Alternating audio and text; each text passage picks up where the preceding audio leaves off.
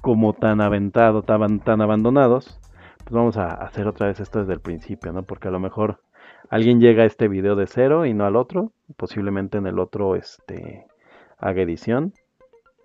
Entonces, pues bueno, son ustedes muy bienvenidos a esto que se llama la caja ñoña, pero no me dejen decírselo a mí, déjenme que se los diga nuestra, nuestra cortinilla de entrada y la única que tenemos además. Preparen los baticinturones. Los rayos láser serán disparados porque las novedades del mundo nerd se encuentran hoy en La Caja Ñoña. Así es, así es, banda. Sean ustedes muy bienvenidos a esto que se llama La Caja Ñoña. ¿Qué es la caja ñoña? La caja ñoña es el proyecto, el proyecto, ¿eh? es el proyecto alterno de Caja de VHS. Caja de VHS es el programa donde hablamos de nostalgia, eh, películas nostálgicas menores a los 90 que alcanzaron a, menores a los 2000 que alcanzaron a salir en, VHS. Eh, pero la caja ñoña pues, es el, proyecto que hago nuevamente con, con mi amigo y, y conductor, coconductor, compañero de podcast H del cómic. H del cómic, te saludo por aquí y de mi lado, de este lado soy arroba un señor geek. ¿Cómo estás, H del cómic? ¿Cómo te ha tratado este tiempezote sin grabar? Bueno, este tiempo otra vez sin grabar, como que estás reviviendo, ¿no? sí, no, hombre, es un, es un tema. pero ya es un, ya es ser muy descarado el, el decir cuánto tiempo estuvimos sin grabar, pero lo bueno es que regresamos y regresamos con más fuerza esta vez. Exacto, pues bueno, la gente que, que, va a agarrar este programa desde cero, si es que dejamos el otro pedacito que no, eh, entenderá que hace un momento estábamos en un streaming por hacer un cambio en el título y aparentemente hay cambios ahorita en este en YouTube Live. Eh, se, se, cortó el streaming, entonces por eso, por eso saludé a H del cómic así como medio perdido. Y sí, tenemos, tenemos tiempo sin grabar caja de VHS. ¿Cuánto tenemos sin grabar caja de VHS, amigo? Meses. ¿Cuál fue el último? ya, no sé cuánto tiempo. Conoces a John Doe, fue el último, pero tenemos ahí preparado el siguiente. Fue Conoces a Joe Black. Así es, Conoces a Joe Black. Así es. Y pues bueno, gente, si quieren escuchar. nuestro último, nuestro último.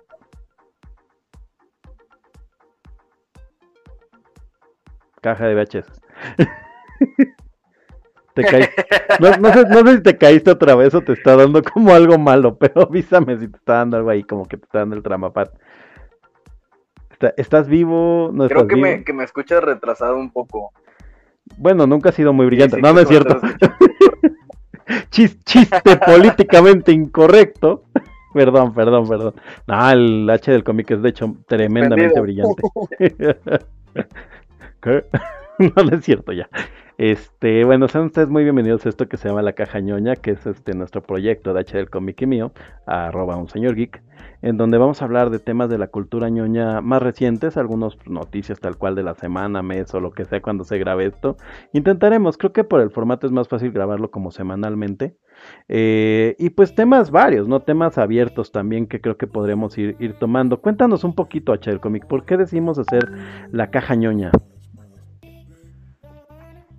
Pues el tema con caja de VHS es que eh, nuestro hit principal es que tenemos que hablar de películas eh, que hayan salido en VHS, es decir, de la década de los 80s, 90s, inclusive un poco de 70s, un poco de 2000s, pero nos limitaba un poco al momento de querer hablar de otras cosas, de novedades.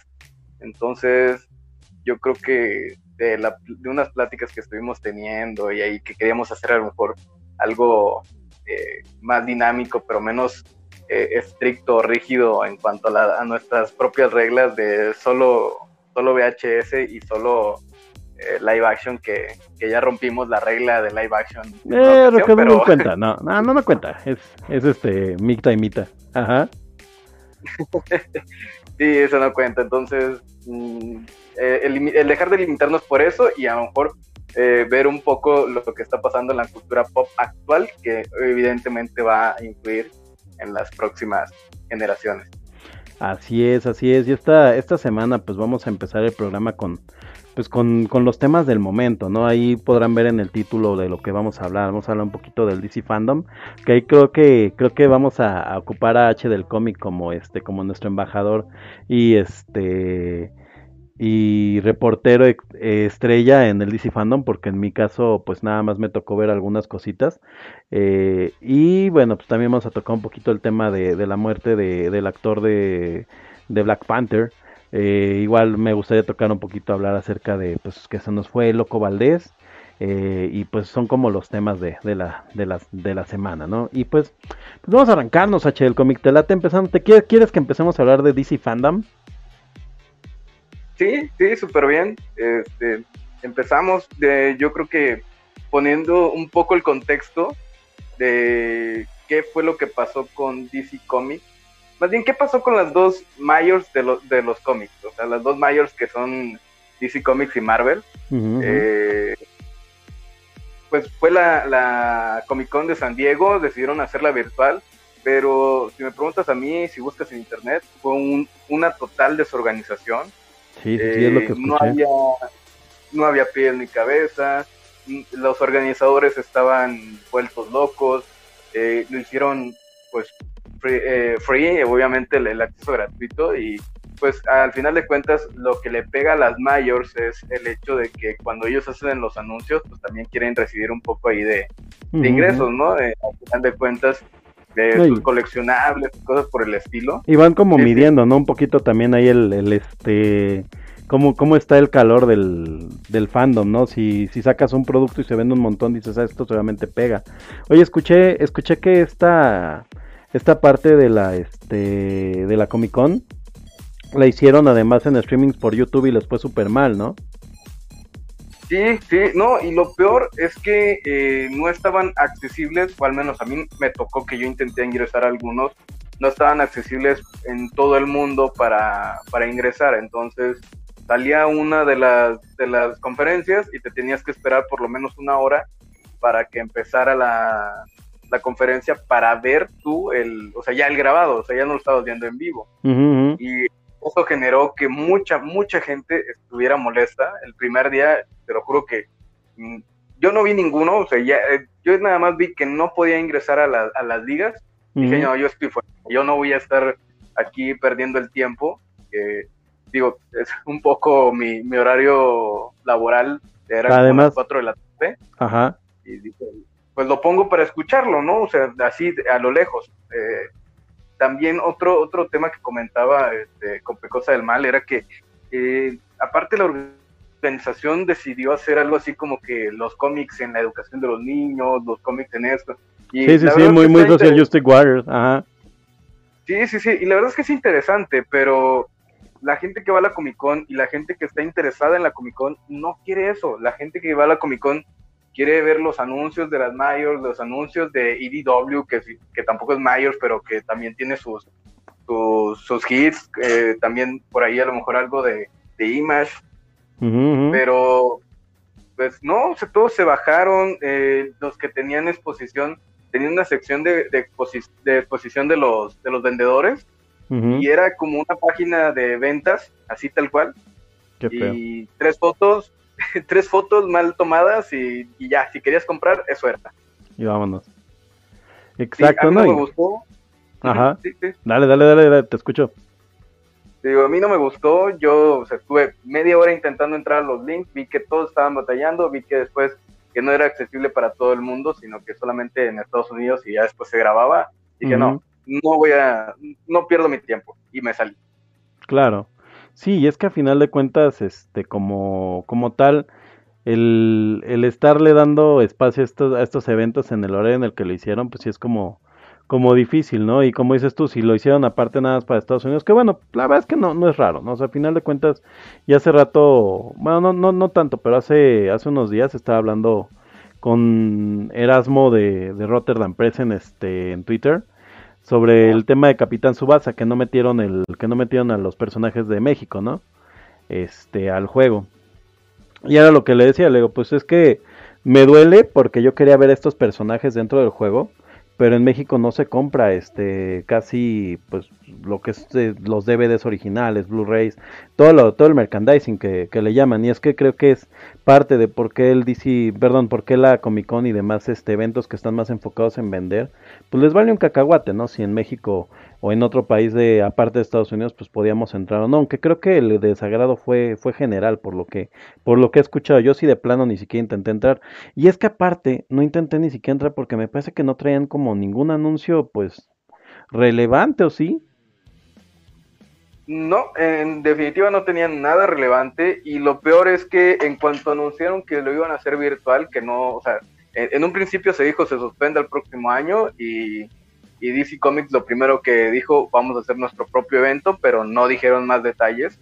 Eh, Marvel se baja también y dice, no, yo no voy a, llevar a mis este, a, mi gente a un evento virtual porque pues, obviamente el, Marvel tiene que pagarle a, esa gente por ese evento, ¿no? Claro. Eh, o algunos, algunos tienen contratos eh, de, publicidad, entonces son cuestiones que no van a ellos gastar en, esos, en estos momentos que son tan críticos más para los números de las compañías. Y, definitivamente ellos dijeron, no vamos, no hay anuncios y se queda sin nada la San Diego Comic Con. entonces fue un completo y rotundo fracaso, pero eh, ahora sí, ya entrando en contexto, eh, pone un, digamos, es un parteaguas para lo que debe y no debe hacer una, una empresa para hacer un seminario virtual.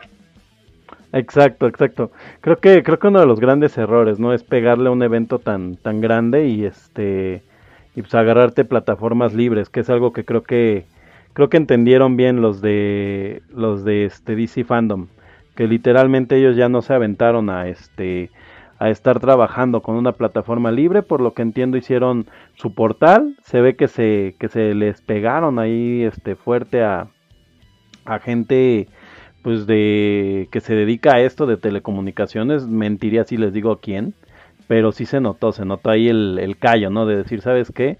Eh, esto, pues uno de los grandes, grandes fracasos fue que justamente eh, estábamos, estábamos subidos a una plataforma gratuita y pues obviamente lo que pasó ahí fue que se quedaron atorados, ¿no?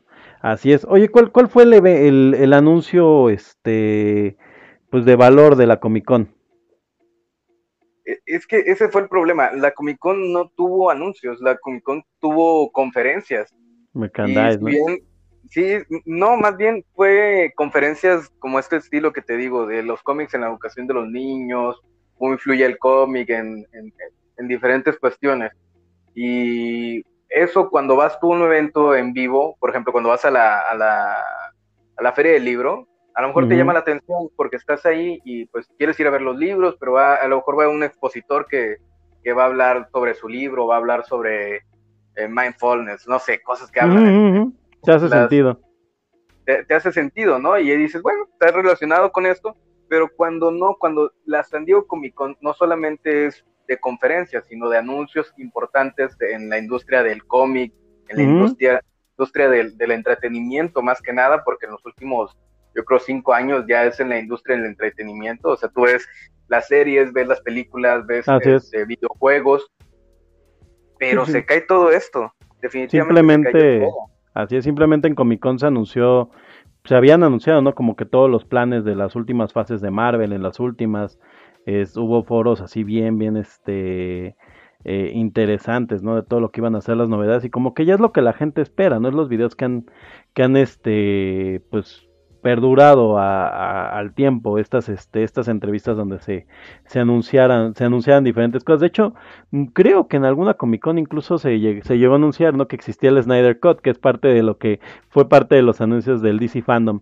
Dirías dirías que prácticamente Comic Con pues, es un tema cerrado para nosotros ahorita con esto o sea decirlo pues no fue la no fue la mejor alternativa y definitivamente DC fandom ganó en cómo se hace ese evento. Pues vámonos, vámonos a DC Fandom. DC Fandom, historiador, los anuncios que se dieron, hay muchos.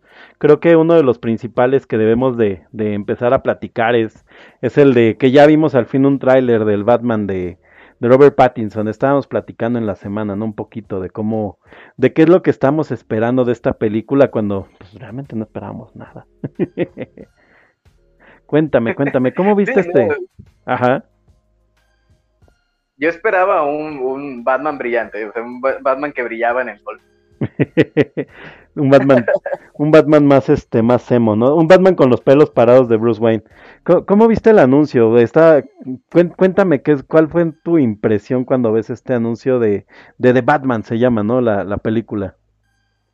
Sí, sí, es de Batman y bueno, eh, yo creo que una cuestión importante de, de, esta película es que aunque se iban revelando fotos del, del rodaje, no, no convencían a nadie, absolutamente.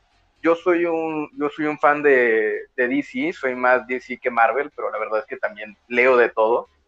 Pero a mí no me convencía y no convencer al fanático de, de eh, la muerte, que el que te defiende todo el tiempo, es algo súper eh, grave, o sea, te cuestionan muchas cosas, pero muestran este tráiler y es increíble la manera en que tanto la, lo coreografiaron, perdón, este, la manera en que lo, editaron para que eh, fuera de esta manera.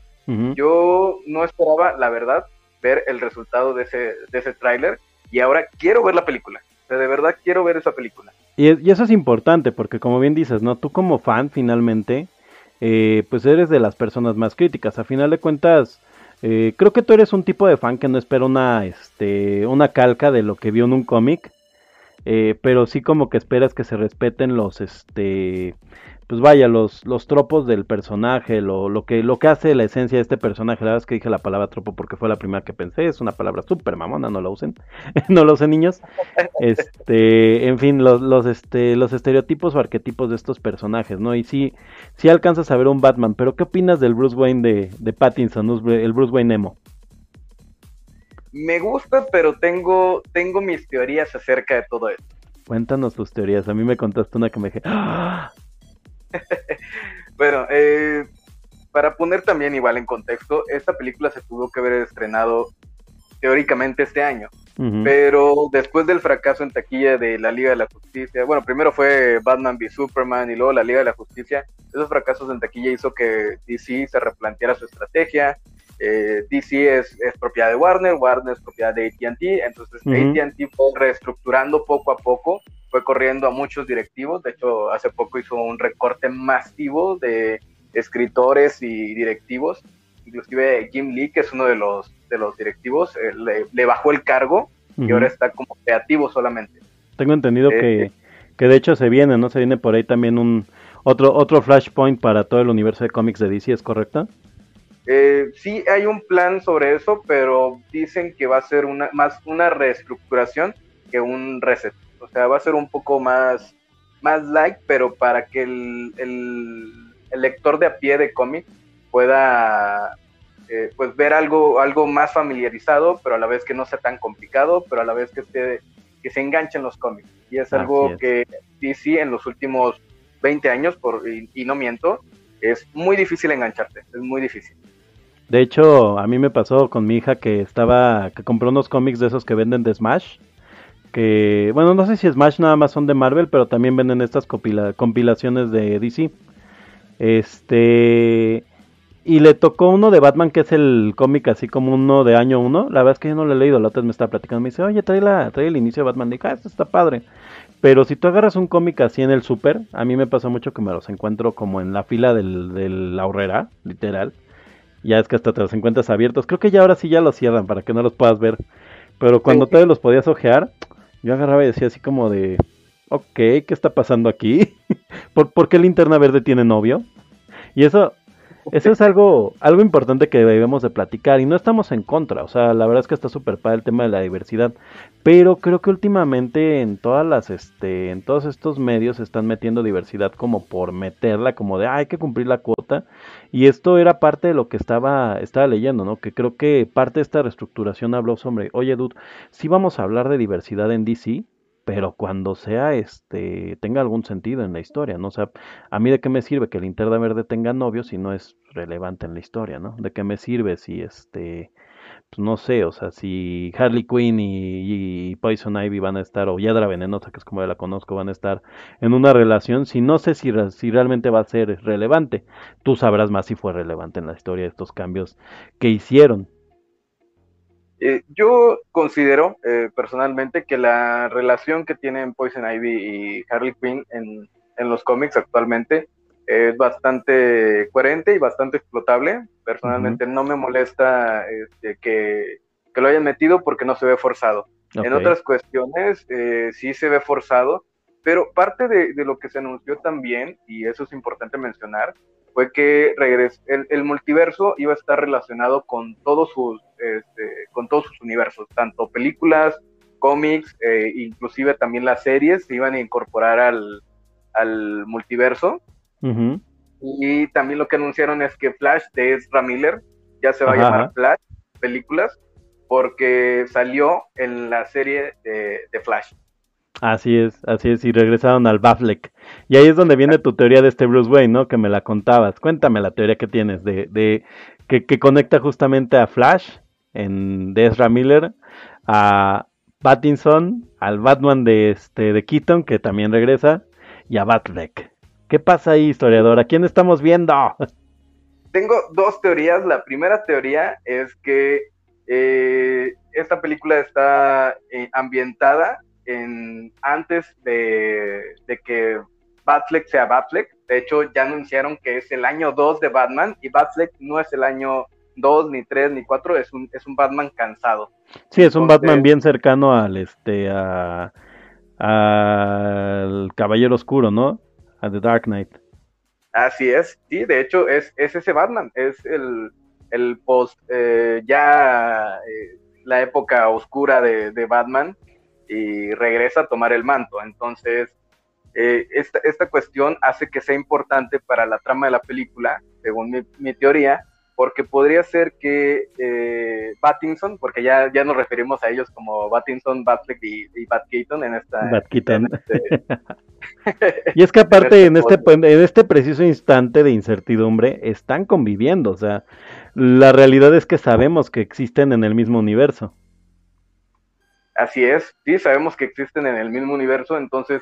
O bueno, eh, en, el, en, la misma de multiverso, ¿no? Más multiverso, bien, seamos más sí. correctos. Entonces, eh, una cuestión importante es que eh, Flash va a estar en, en, la línea temporal de The Flashpoint. Entonces, mi teoría es que Pattinson sí es Bruce Wayne. Ok. Eh, Batfleck sí es Bruce Wayne en el futuro. Ok. Pero que Bat Keaton no es Bruce Wayne, sino Thomas Wayne. Puede ser. Eh, ¿se, ve en el, ¿Se ve en el traje, el traje de Thomas Wayne? ¿O no, este, no alcanzas a, a divisarlo? Eh, en, la, en, el, en el arte de, de, Flash no se ve que sea el traje de Thomas Wayne, pero se uh -huh. ve que es Keaton en la silueta. Si alguien está escuchándonos y no está enterado de este, de este cómic, de este Elseworld, eh, cuéntales qué pasa justamente con este, con este Thomas Wayne que se vuelve Batman, así en un resumen muy breve. ¿Y en dónde sale? Muy bien, eh, The Flashpoint es una miniserie de, que involucra a Flash y Batman y algunos otros personajes que... ¿Estamos hablando de cómic o de, o de serie de televisión? No, no, no, de, de cómic. En okay. serie de televisión fue, fue algo distinto al Flashpoint. Pero uh -huh. en, en, el cómic específicamente, Flash decide un día, voy a revivir a mi mamá, se regresa en el tiempo, la salva, pero se, eso hace que en cadena eh, pasen otras cosas que no debieron de haber pasado. Por ejemplo, Bruce Wayne muere en este, en este futuro alternativo, bueno, en esta realidad alternativa, Bruce Wayne muere y Thomas Wayne toma el manto de, de Batman para vengar la muerte de su hijo, pero a su vez eh, Martha Wayne se desquicia por la muerte de su hijo y se convierte en el Joker en este universo. Se vienen, Entonces, se vienen, si esta teoría de historiador se confirma, se vienen, se vienen cosplays a montones de la Joker. Y como no va a haber Halloween y quién sabe si ya vaya Halloween otra vez en la vida, pero si no, ya sabemos cuál sería uno de los disfraces posibles cuando, cuando esta teoría se confirmara. Entonces se vuelve, se vuelve de Joker la, la chica. Vamos, vamos a avanzar, historiador. Ya, ya si lo quieren leer, que se avienten el Flashpoint. Oye, el tráiler, el tráiler de, de Pattinson. Este, ¿cómo viste el tono? Yo te, yo les platicaba en Twitter que a mí me sorprende mucho que el tono cuando tú ves el tráiler se siente súper, súper, súper como si fuera algo de...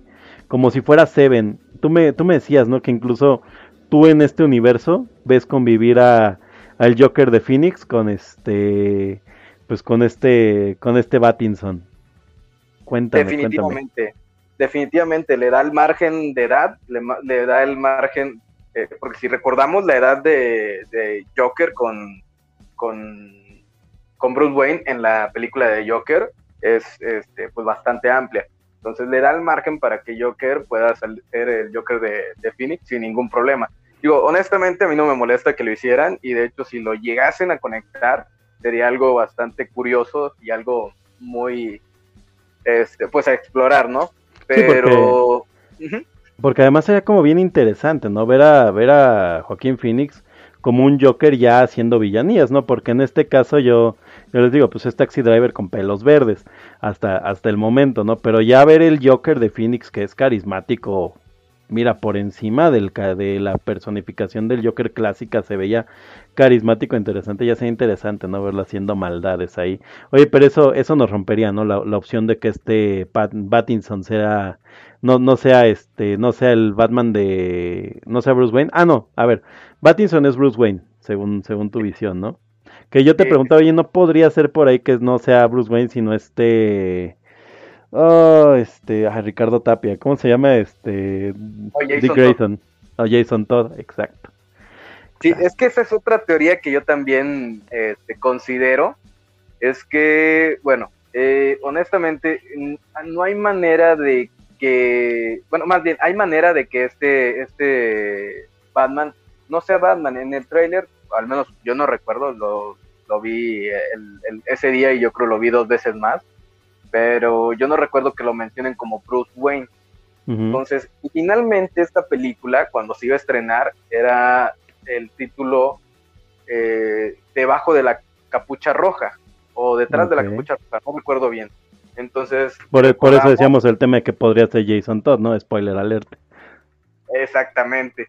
Red Hood eh, fue un, un, tiempo también, este, al igual que Dick Grayson, Batman. Un Batman más brutal, evidentemente, y que eh, eso incluso encaja en que pudiese ser él, porque pues podría ser eh, personificando, ¿no? A, a este Bruce Wayne y diciendo, pues bueno, estoy tomando su lugar por lo pronto. Eh, es algo que podría ser interesante si se llegase a explorar, porque daría pie a que inclusive regresara Batfleck. Así es. Oye, yo estoy, independientemente de teorías fan, yo estoy muy emocionado con que el villano sea el, acertijo porque creo que algo de lo que más me dolió con este con la película de, de CMX del acertijo de, de, de, Carrie fue que convirtieran este al acertijo en este personaje que era casi casi como un Joker, ¿no? Y yo siempre he creído que el acertijo es de los villanos más interesantes que Batman puede tener porque se supone que Batman es el mejor detective del mundo y el acertijo pues es el maestro de los juegos mentales, ¿no? Entonces eso eso me interesó mucho porque siempre había querido ver como un acertijo en el tono Nolan que, sé que fue como lo que nos quedó a deber. Yo siempre creí que Nolan le iba a pegar primero al acertijo antes que Scarecrow, y lo resolvió bien Scarecrow, o al espantapájaros. ¿Cómo, ¿Cómo ves este acertijo? ¿Te, ¿Te llama? ¿Quién va a ser? ¿Cuál es el actor que va a estar del acertijo? O de, de Riddler. Ahorita se me fue el nombre, pero la verdad es que a mí me llama mucho porque eh, es un villano muy poco explorado en las películas, pero yo creo que si me llegases a preguntar, más que Scarecrow, sí ha salido en arcos de, de Batman en los cómics. Entonces, es bastante interesante que es tan desaprovechado en las películas, inclusive en la serie en The Gotham, a mí no me gustaba. Era como que demasiado, eh, no sé, demasiado oscuro, pero no lo suficiente para que fuera una persona muy inteligente y que se le ponga el tú por tú a Batman o que esté un paso adelante de Batman cuando en realidad Batman siempre está tres por delante de él.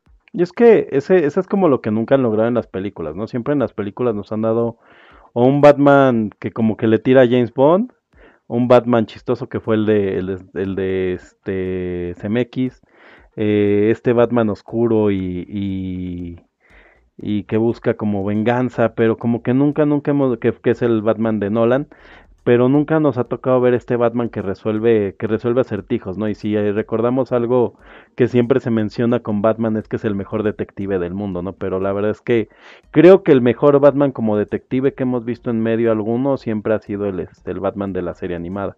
Y aún así le ponían unos acertijos de repente que eran de, ay, sí. sí, es algo pues, que no, no se está aprovechando lo suficiente, te digo. Ya vi quién es el, el, el acertijo de Riddle en, la película y va a ser Paul Dano. Paul Dano, ¿de qué recordamos a Paul Dano? Yo de nada, ¿eh? No, yo tampoco, no, de hecho no, no hay así como que algo... Little Miss Sunshine. Mm.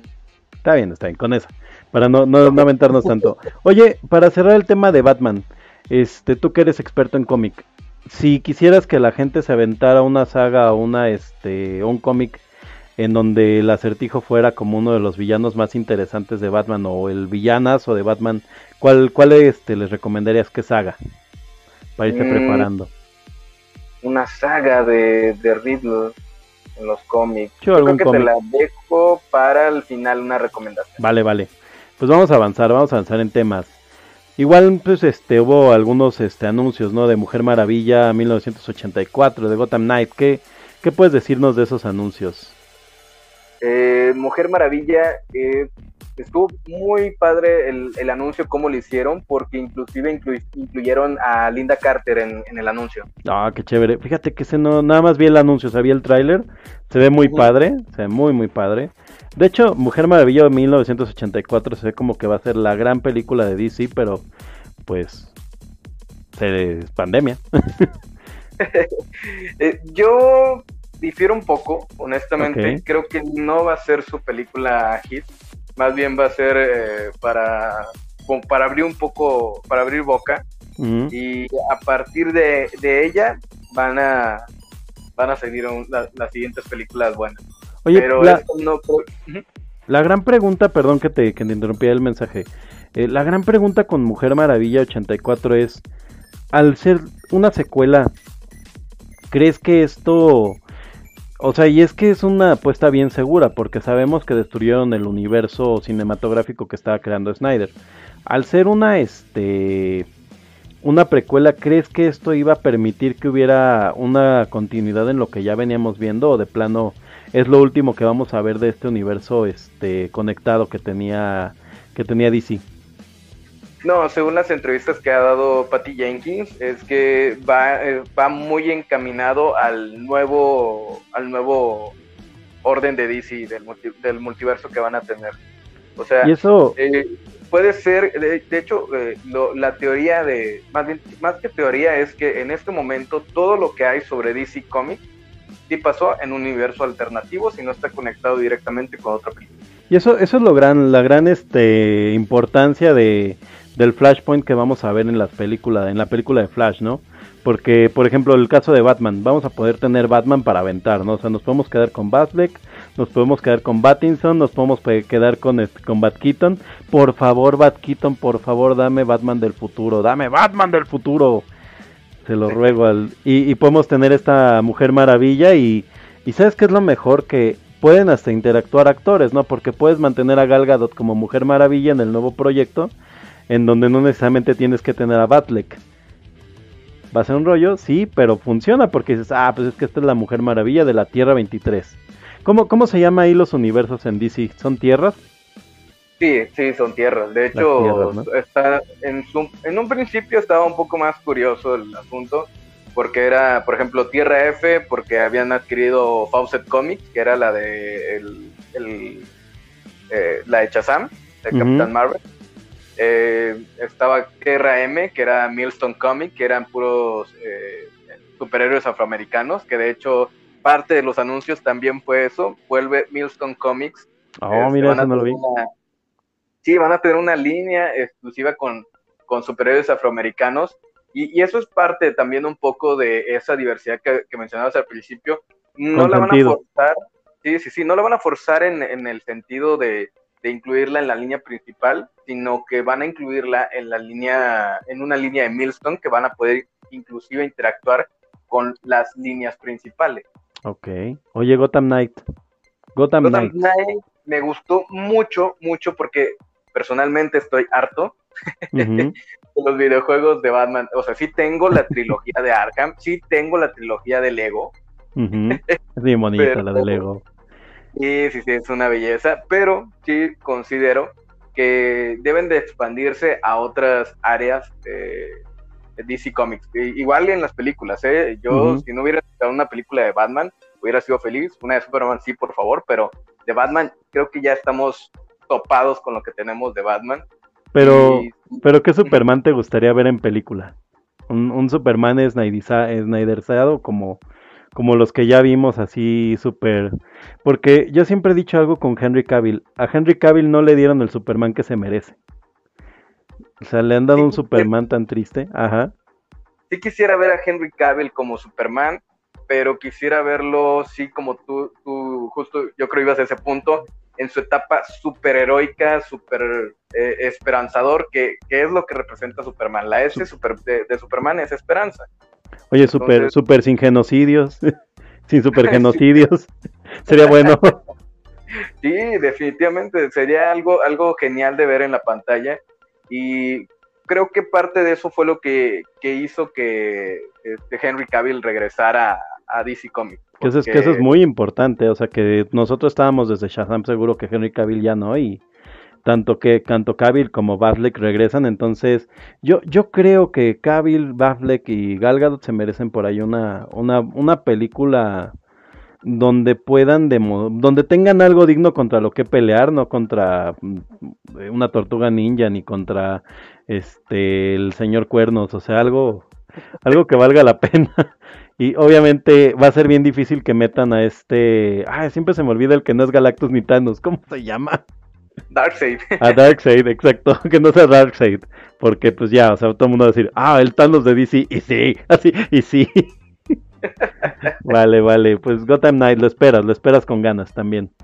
Sí, sí, sí. eh, creo que no va a salir para consolas de esta generación. No sé bien. Creo, Ujú. según recuerdo, vi que iban a salir para las de nueva generación. Pero si llega a las de, a las de al, al Xbox One, que es el que tengo, pues con gusto lo, probablemente lo compre y proba- probablemente lo juegue terminar. No, yo ya no tengo expectativas de que llegue nada para mi Play 3. y si me compro algo va a ser un Switch, eso tampoco llega nada, más que puros Marios. Oye, este, pero yo estaba, yo pensé que había confundido, yo, yo siento que confundí, porque hay una serie que sacaron, ¿no? Que no recuerdo cómo se va a llamar entonces, que va a ser esta serie que se va a parecer a Gotham, pero que también es este de, de Ciudad Gótica, pero sin Batman, ¿no? ¿Esta cómo se llama? Eh, va a haber una, una serie, pero creo que va a ser del departamento de policía de Gotham. Ajá, exacto. Este, Gotham Police Department creo que va a ser. ¿Le tienes expectativas o crees que va a ser otro Gotham? Yo Gotham nunca la vi, ¿eh? Sí me dan ganas, pero creo que el, el único momento en que estuve a punto de subirme fue cuando este, este Luke Skywalker, se me olvida siempre su nombre, eh, Ah, sí. estaba haciendo su, su, su Joker, que no es Joker. Y fue así de, ah, sí tengo muchas ganas de verlo. Y por cierto, si nos dan, si nos dan a Batman del futuro, pondrían dejarnos que este... Ay, ¿cómo se llama este actor? Se me olvidó su Mark nombre. Hamill. Con que Mark Hamill pues, sea al fin el Joker. Lo merece, es justo y la verdad es que por lo menos aunque fuera como, como cameíto, sería maravilloso. Sí, definitivamente. Y bueno, esta serie sí le tengo esperanzas, simple y sencillamente porque va a HBO Max. No se va a encargar otra persona más que el propio Warner, este, el propio este, AT&T. Eh, AT&T ha sido, yo creo que el- eh, lo mejor, lo peor que le ha pasado a DC Comics en- y, y a DC en general en los últimos años. es Eh, que sí lo vinieron a meter orden en la casa, ¿no? Sí, sí, definitivamente. Estaba un mugrero, eh, un cambiadero de, de- de series, eh, series que pegaban, pero no pegaban lo suficiente, las cancelaban al número 11 y quedaban muchas eh, líneas argumentales pendientes, las cerraban en otro cómic que nadie compraba tampoco. Y eso definitivamente influyó en que pues los nuevos 52 no funcionaran. El Rebirth al, princi- Rebirth al principio no, no funcionaba tampoco. Eh, ahorita ya está un poco más este, consistente. tienen algunas estrellas como Tom King, James Tynion cuarto. yo creo que esto es lo que la reestructuración que ha hecho AT&T, pues obviamente le ha ayudado. Lo peor porque ajá, lo peor porque siento que es, todos estos despidos que se han venido desde que los compraron ha, estado bien cañón. O sea, simplemente el, mes pasado eh, corrieron a, demasiadas personas y pues dejaron en incertidumbre todo el tema de cómics. De hecho, ahora en, el DC Fandom no se trató nada de cómics, más que dos, tres paneles que, que, platicaron. El primero fue el del multiverso, que habló Jim Lee el segundo fue la mujer eh, afroamericana en, el multiverso DC, y el tercero fue el, hombre afroamericano en el multiverso DC. Y, en estos paneles, pues sí se tocó un poco, se abordó un poco el tema de los de, de, los cómics, pero lo dejaron todo pendiente para el día 12 de septiembre que va a haber otro DC Fandom. Es que ahorita también el tema de... Y estaremos, estaremos pendientes, digo, como no tenemos el proyecto, la verdad es que yo lo dejé pasar un poco, pero ya el, próximo DC Fandom... De, de hecho aquí cuando se, cuando se hable de cómics en este programa, créanme que la voz que va a mandar siempre va a ser la de H del cómic. Yo soy más de, de cine, televisión, pero sí, sí hay que verlas, sí hay que ver las notas. Exacto, creo que, creo que se vienen cosas interesantes para el cómic, ¿no? Porque además como industria, pues ahorita está, está bastante bastante golpeada por, por lo mismo, ¿no? Justamente en la mañana estaba pensando en eso y dije, ¿cómo, cómo van a rescatar a la industria del cómic, ¿no? Y yo creo que, creo que le tienen que pegar mucho, mucho estos servicios como de suscripción de, de material. Ya tienen uno, ¿no? Si no me equivoco, en donde tú puedes leer los cómics mensualmente, o nada más Marvel tiene este servicio. No, existe Marvel Unlimited y existe el de DC Universe. DC Universe me parece una plataforma genial, excelente. Esa sí la pagaría porque no solo te incluye el tema de los cómics, DC Universe te incluye las series que, están saliendo en Estados Unidos de, como la patrulla la patrulla condenada de Doom Patrol, está saliendo también eh, eh, la cosa del pantano, Something. Ajá. Eh, es de Neil Gaiman, ¿no? ¿O era? Así es, era, era de parte de Neil, de Neil Gaiman. El buen eh, Que viene, que viene también por ahí su, su Sandman, no, los estoy confundiendo, no, no lo estoy confundiendo. No, no, no, sí viene, sí viene. Eh, de hecho, también lo anunciaron en, en la en el DC Fandom. Y que, y que fiera la costumbre lo odia, ¿no? sí, sí, por ahí escuché la nota que dijo, pues lo odio, si quieren escuchar Sandman, no, si quieren, si quieren un Sandman en medios audiovisuales, tienen que escuchar la versión en audiolibro que estamos haciendo y tú, no, no, iban no estaban anunciando la versión que es creo este serie, ¿no? Así es, sí, eh, bueno, es que se estrena la serie y se estrena aparte eh, otro spin-off de, de Sandman. Así es. Pero sí va a colaborar un poco Neil Gaiman. De hecho, este, estaba en una entrevista y estaba, ¿cómo se llama? Esta, esta actriz que sale de hecho en Community, la afroamericana gordita. Ah, ya sé quién, sí, sí, sí. Ajá, que también sale en Marvel. Ajá. En la de, en la de, en la de Nick Fury sale, ajá. Sí, sale. Simón algo se llama. sale ella entrevistándolo y no sé si has visto entrevistas de Neil Gaiman, pero Neil Gaiman no le gustan las entrevistas, no le gusta de hecho socializar con los seres humanos. Entonces, tenía una cara de Neil Gaiman así como que... Lo sabía todo. claro. claro, destruyan mi arte, rompan mi corazón, cómanse mis entrañas. Todo por el cochinarín, pero denme dinero, exacto. esa es, la nota de Neil Gaiman. Vamos a, a, una de las tomas fuertes de la semana, que es el, el Snyder Cut, que ya, ya, ya tiene ya tiene el casa, ¿no? Que va a ser en HBO Max. ¿Sabes cuántas horas va a durar? Cuatro horitas, cuatro horitas y, cachito. Exacto, y dijo Zack Snyder, pues mira, tienes dos opciones para ver el Snyder Cut. Te lo puedes aventar de corrido como si fuera el irlandés, o, agárralo como miniserie, se va a dividir en cuatro capítulos. ¿Cómo ves? ¿Estás emocionado por tus cuatro horotas de Zack Snyder? No te dio una película, historiador, te dio dos películas de la Liga de la Justicia. Eh, yo era pro pro Snyder Cut desde el principio. Yo sabía que existía en mi corazón, por lo menos. lo como el niño del, del video, como el niño del video. No más en, en mis sueños. sueños. Eh, pero en cuanto empezó este movimiento, y hay una red social rara en la que está Snyder, que la verdad es que no sé cuál es y nunca Tinder. Eh, Sí, es Tinder. Y cuando anunciaron que sí iban a este, sacar el Snyder Cut, este, y, y- y él lo dijo, aunque sea por mis propios medios, porque soy dueño del metraje original, este, yo creo que ahí em- personajes. Ajá. de hecho, e- es una cuestión interesante porque según tengo entendido, como él tenía el, el metraje original, sí podía utilizar los personajes, pero necesitaba financiamiento para poder terminar el, el porcentaje que le faltaba de la Que, que película. era, que era nada, no era como el 10%, una cosa así. Ya nada más era como po. postproducción. Quitar algunos bigotes. No, es que de hecho, como eso lo regrabaron, Ajá, fue el el bigote, claro. el bigote en la original no sale. Qué triste, hecho, lo vamos a extrañar. Voy a extrañar a Superman con labio leporina. Estaba viendo la comparación de las versiones y qué, qué belleza de Henry Cavill sin bigote. Sí, claro. Qué bonito verlo que no tiene labio leporino, que no está, que, que no tuvo como un accidente horrible en su boca. Sí, yo no sé cómo caramba creyeron que eso iba a funcionar, pero yo me acuerdo cuando la vi en el cine, yo no sabía la nota todavía y sí me quedé así como, ¿qué pedo con su, con su boca? pues yo sí estoy emocionado.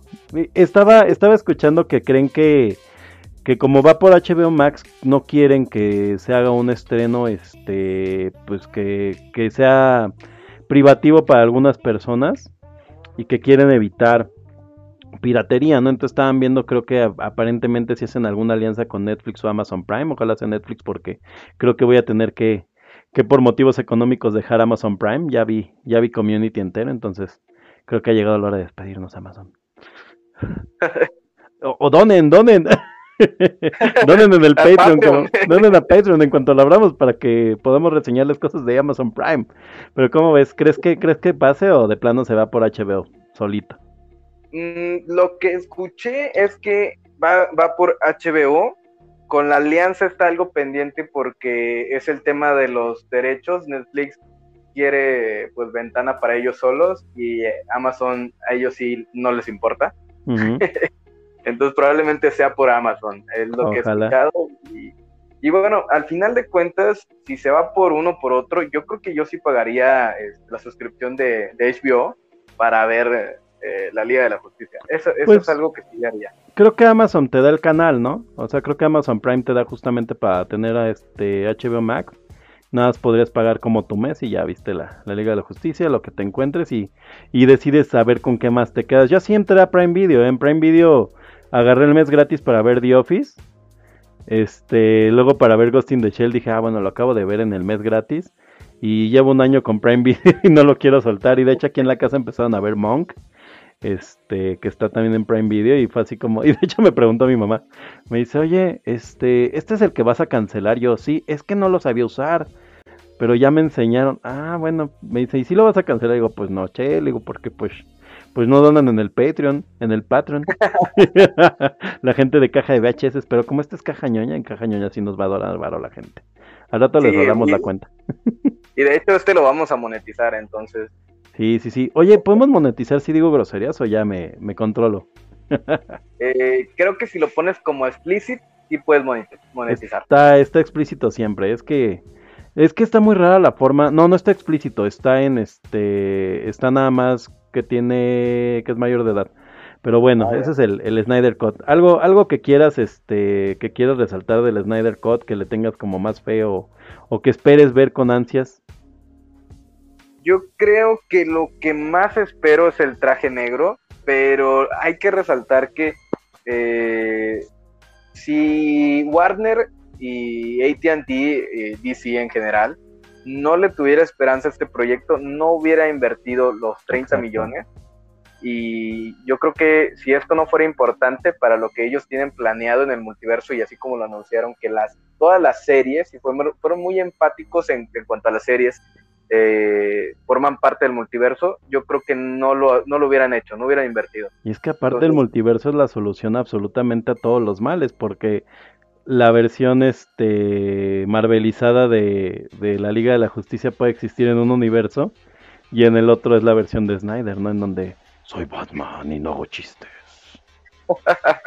sí, definitivamente. Y, cuando algo no salga, y cuando algo no salga bien, pues Exacto, multiverso.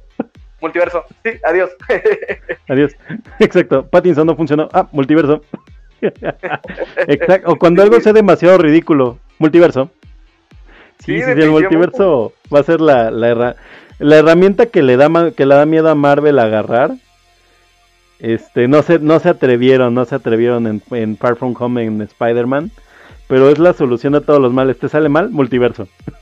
no, no, no, no, no, ese fue otro Spider-Man.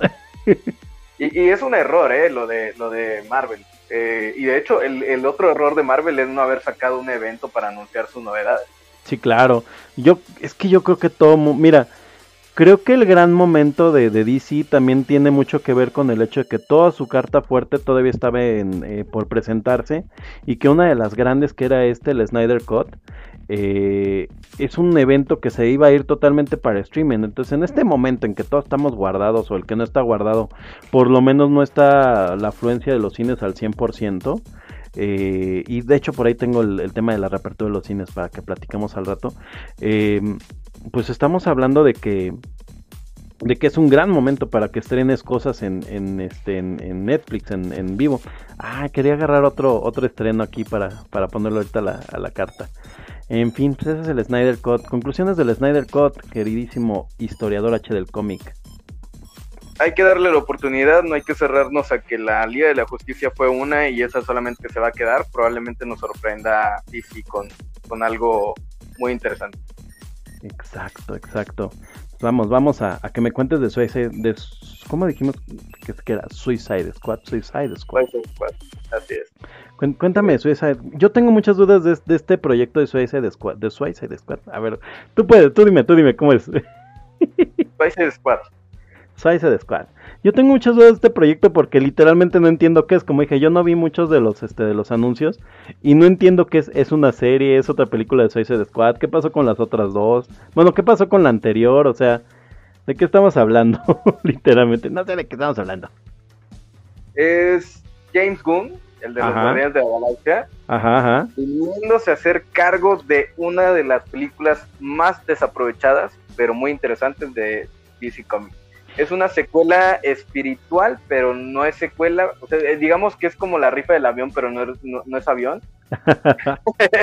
pero en este caso es en cuanto a la este a la serie a la película perdón eh, es la, secuela pero no es la secuela digamos que es una secuela espiritual que va a estar en el mismo universo de la de la película anterior eh, afecta afecta a, a Harley Quinn, eso es lo que sí he escuchado, que afecta a Harley Quinn, pero no afecta en sí los, el desarrollo de la primera. Probablemente lo que hagan sería como un, reset, en parte. Eh, y lo que sí escuché y lo que he visto entonces en algunos en algunas fotografías es que probablemente sea precuela por la cuestión de los trajes. Los trajes son trajes de la edad de, plata. Oh, muy bien. Probablemente sea precuela y si hace mención a Amanda Waller en la, en la película, eh, eh, en la primera película, de que ya había habido otros Suicide Squad. Oye, ¿regresa, ¿regresa Will Smith o para nada? No, no, no regresa. Eh, era, era bueno, era un buen Deadshot.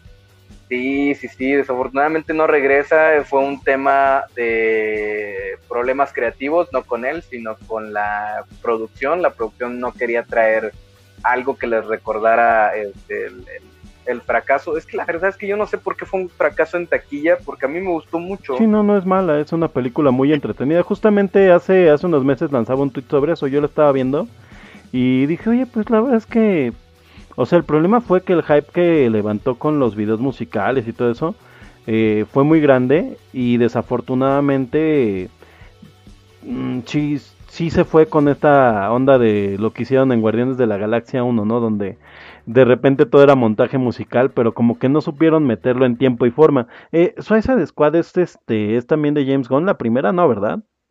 No, la primera no. La primera. Eh, no recuerdo bien quién, quién fue Pero quería verse como, ¿no? sí, porque sí quería verse como, como los Guardianes de la Galaxia.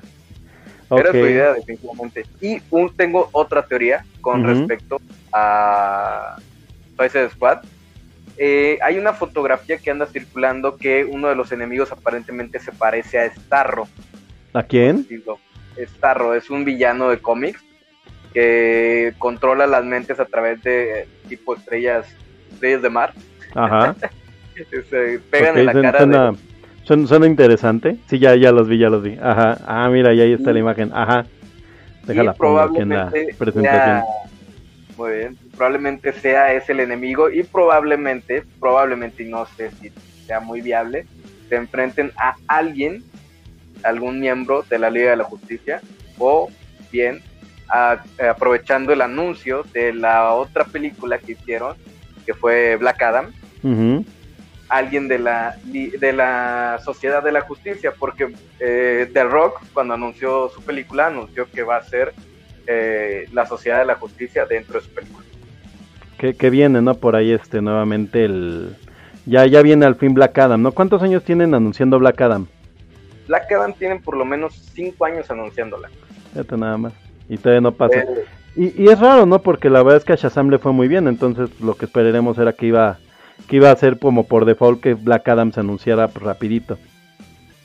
Sí, yo siento que fue más un tema de que querían ver cómo funcionaba Shazam y querían ver cómo se reestructuraba eh, DC en cuanto a las películas. Y es que y es que por ahí va a haber un va a haber un tema raro, ¿no? Porque Black Adam aparentemente bueno, es que es interesante pensarlo, ¿no? Black Adam aparentemente va a ser una película ya con un tono un poquito más oscuro, ¿no? Ay, ahí, me equivoqué en lo que hice. Va a ser un tema un poco más oscuro, ¿no? Black Adam, pero eh, el tono totalmente de, de, Shazam es como una, comedia familiar ligera y la verdad es que estuvo muy bien, o sea, a mí me gustó mucho. Sí, es que eh, a lo que a lo que iba esta esta película era a, a dar un tono, un tono familiar que era lo que se esperaba después de las otras películas, que obviamente estaban con un tono oscuro, pero no, no llegaban a encajar tanto para los niños. De hecho, Aquaman eh, ya llega a un punto en el que también a algunos este, pues no les gustaban, ¿no? Sí, sí, sí. A mí Aquaman se me hizo una buena película, pero pues también, también de esas películas que quién sabe qué va a pasar con Momoa. ¿Sabemos qué va a pasar con Jason Momoa? ¿Ya lo perdimos o, o lo mantenemos como Aquaman otra vez. Creo que fue también de las cosas interesantes de las películas de DC, por no decir que además me encanta porque son armaduras de Caballero del Zodiaco en la vida real. no, se mantiene, Jason Momoa se mantiene y también Amber Heard se mantiene. Ok, ese, ese, ese creo que no, ¿eh? Amber Heard yo tenía entendido que por el show con... Sí, de plano. Se la van a jugar.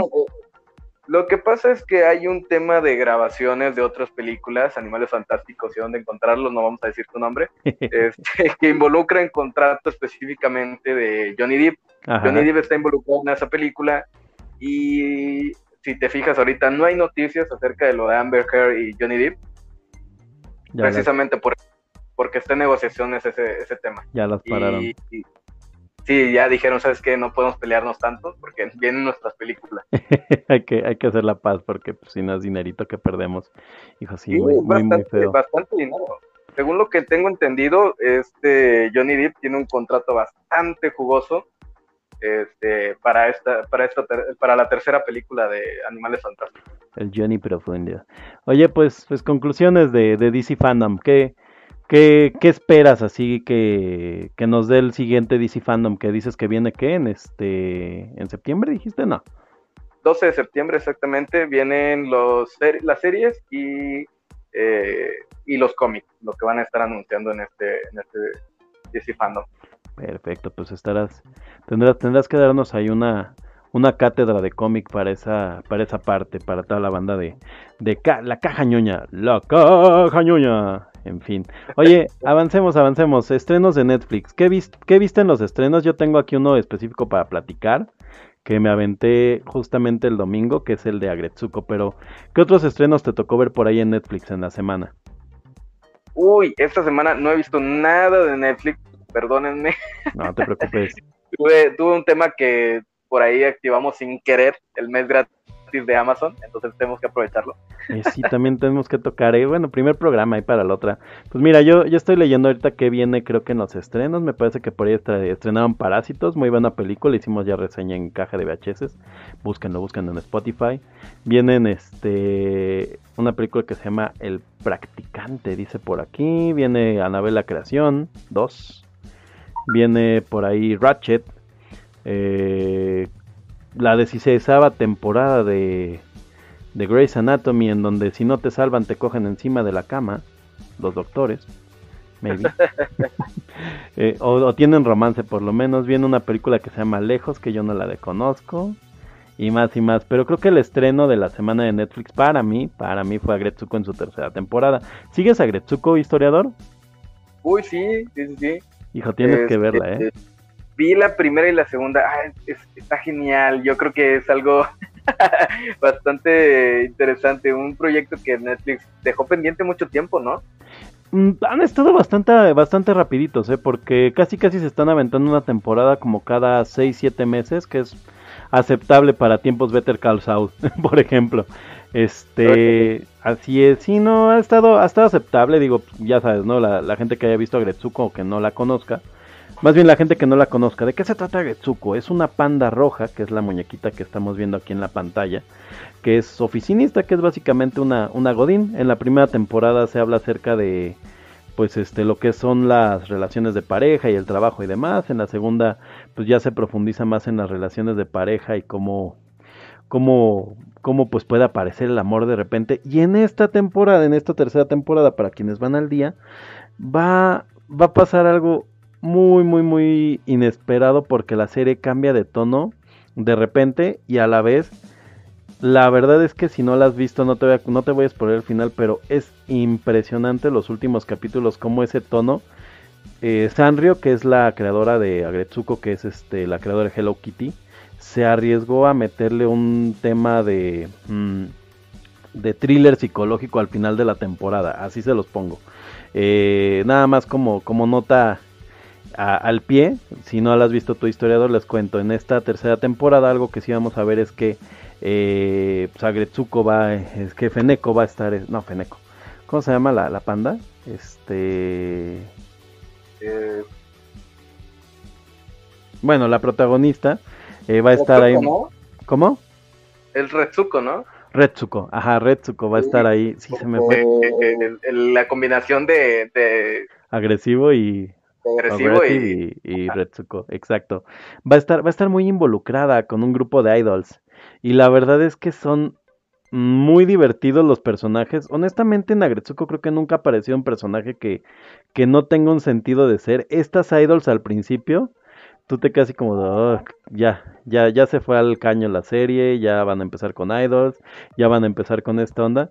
Y no, por ahí hay un personaje muy interesante que es la líder de las idols que se vuelve mm, bastante entrañable y de hecho le quita protagonismo, por ejemplo, a Feneko, que es, sí tiene sus momentos en esta serie. Y para contarle a la banda, pues este Haida hace por ahí amistad con la directora Gori y eso es muy, muy divertido porque son dos personajes muy similares en algún sentido. En fin. ¿Cómo ves, cómo ves historiador? Esa fue mi reseña de Agretsuko. No te dejé hablar. Ah, ¿Ya la, empezaste a ver o la tienes pendiente? No, la tengo pendiente. De hecho, o sea, yo estaba esperando que se estrenara, pero te digo que yo esto del, del error de, Prime Video, que ya se va a llamar así esta época de mi vida. Yo, yo, ya pagué el año por error, ¿eh? Y, y de hecho todavía lo podía cancelar. Ajá, y cuando vi, lo, cuando vi el catálogo y todo dije, no lo sé, 700 pesos. Tiene Terminator 2, tiene The Office, tiene Community, tiene Parks and Recreation, que de hecho tiene una triada muy cañona en ese sentido. ¿eh? Tener The Office, Parks and Recreation y este Community en la misma plataforma, de verdad estás hablando de que tienes tres de las mejores comedias, muy similares además entre ellos, o sea, con el mismo tipo como de, como de fandom en la misma plataforma. O sea, eso sí es casi casi un must para, para Prime Video. Prime Video, patrocínanos. Eh, en vista que nuestro anterior, ajá. definitivamente es, eh, no, es que tienen muchas series originales geniales. Yo ahorita la que estoy viendo es The Good Doctor. este, yo soy fan de, de, de los este, dramas de, de medicina, quién sabe por qué. Eh, pero sí, me gusta bastante. Y luego más el tema del, de la inclusión. no sé si has visto The Good Doctor. No, no lo he visto. Pero sí, bueno, eh, la premisa es eh, que es un doctor que es autista y, y, cómo supera todos estos obstáculos y cómo supera las relaciones con, con las personas, tanto con los pacientes, sus compañeros, cómo lidia con los demás. Esto es bastante interesante cómo lo exploran. No es forzado, es, es algo que tanto esta serie como la de Atypical de Netflix eh, logran eh, de alguna manera pero está bastante interesante, a mí me gusta mucho eh, y que la recomiendo esa, es, sería mi, mi recomendación de Amazon de Prime. De Prime Video, yo, yo les recomiendo en Prime Video Community, no la dejen de ver. Muy bien, muy bien, sí le voy a entrar, ¿eh? Yo, yo no soy muy bueno para los dramas médicos porque siento que todos se tratan de que los doctores se besan encima de ti mientras estás en este, mientras estás en el respirador, pero, pero le entraría de Good Doctor. Oye, pues vamos al siguiente tema.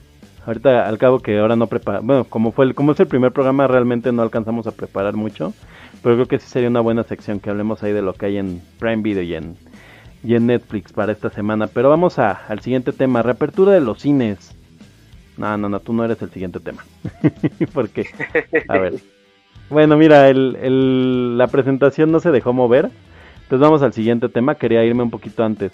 Este, como saben, pues, el domingo el domingo como a las 12 de la noche fue, ¿no? No, el sábado como a las 12 de la noche nos enteramos, ¿verdad? El, el viernes, ¿no? Lo de, ¿cuál? La de... La de Black Panther, la de Black Panther, del, del actor de Black Panther, este... Este Chadwick Boseman, que de verdad yo no sabía ni cómo se llamaba antes de, del desafortunado incidente. Eh, fue, el, fue el viernes en la noche. El viernes en la, noche. Diez y media de la noche, cuando yo me enteré, pero todas las noticias tenían máximo 10 minutos, entonces sí, más o menos a las 10 y algo cuando dieron la noticia. Así es. Pues cuéntanos, cuéntanos qué pasó con, con, este actor. Vamos hasta ponerle un poquito la música de mute para, para ser un poco más serios. Y lo que pasa es que Chadwick venía sufriendo de cáncer desde el 2016, según tengo entendido. Pero no se sabía, ¿no? no le dijo a nadie, de hecho no le dijo eh, eh, a, más que a algunos cuantos amigos, a su familia evidentemente, pero no le dijo a nadie, en sus contratos no figuraba algo como esto. Eh, obviamente pues, no, no es por una cuestión este, de, mala onda, pero pues, obviamente no le hubieran dado un papel sí, claro. y supieran que hubiera, fuera a pasar. Entonces, definitivamente no, no se platicó, no estuvo en, en la mesa de estos temas eh, ah, fue algo lamentable porque es una persona bastante joven, 43 años, y, y, bueno, nos, nos deja mucho a la conciencia de cómo una persona vivió todo el tiempo como pues un guerrero, ¿no? Como lo que él representó en la, en la pantalla, todo el tiempo pues animando a otra gente, viendo a niños con cáncer, y bueno, fue algo impactante y algo que no nos esperábamos, al menos no en, en menos de, en medio de todo esto, que de por sí ya estábamos bastante afectados.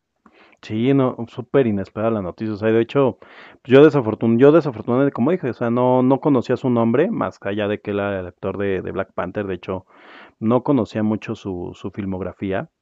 Eh, y pues vaya, sí, sí fue como esas noticias que no te esperas, ¿no? Yo les decía, yo tengo 34 años, cumplo 35 en, en noviembre, y pues cuando empiezas a hacer los números de una persona que tiene, que tenía 41 años, ¿verdad?